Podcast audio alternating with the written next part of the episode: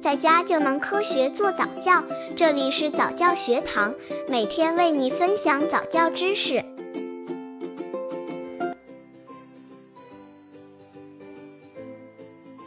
宝宝上早教，妈妈最应该关注什么？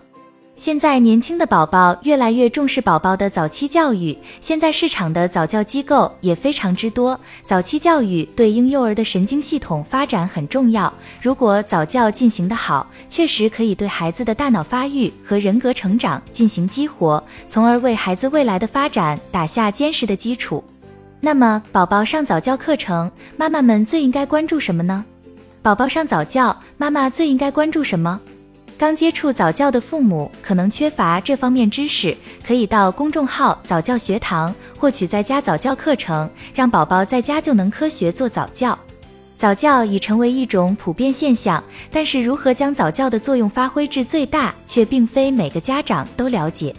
许多家长对早教有片面的理解，导致早教的正面作用被减弱或产生副作用。首先要为孩子选择适合的早教机构。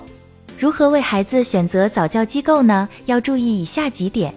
第一步，看孩子性格，家长可以根据孩子的性格选择早教机构，针对孩子擅长的方面和稍微弱势的一面结合到一起，使孩子擅长的方面更好，稍弱势的一面也可以得到纠正和提高。第二步，课程的科学性。宝宝早教专家表示，婴幼儿的早期发展可分为多个方面。家长在给孩子选择早教机构时，可以看机构的课程内容对孩子的成长是否有据可依。第三步，是否吸引孩子？婴幼儿年龄虽小，但是也可以通过他们的表情和动作来表达自己的喜好。家长可以通过多带孩子体验不同机构的课程来比较，看孩子对课程的内容是否感兴趣。如何将早教作用发挥至最大？家长要注意如下几点：一、让宝宝在游戏中学习，杜绝死记硬背。调查显示，强化早教并不会增强孩子的逻辑记忆能力，也不会使孩子变得更加聪明，因为孩子在三岁之前的记忆只是机械记忆，这是一种短效记忆，也就是说，孩子记住的东西并不比同龄人多。等到上学后，这些所谓的优势就会遗失，他们会重新与同龄人站在同一起跑线上，以前记得的东西都白学了。所以，家长在为孩子选择早教机构的时候，要注意他们的教学方式。最好的早教应该是通过丰富多彩的游戏开发孩子的智力和学习能力。这种早教方式多集中在一些国际化的早教品牌中，擅长营造快乐的游戏氛围。而每一种游戏的设计都有潜在的目的，比如可以增进孩子的社交能力或协调孩子的肢体平衡能力等。二，对孩子的早期教育应该重视亲子教育。有些家长对早教机构做了很细致的筛选，这是对宝宝负责的行为。但即使有再好的早教机构，家长也不能忽视亲子关系的重要性。亲子关系和睦是孩子快乐的前提，也是孩子健康成长的一大先决条件。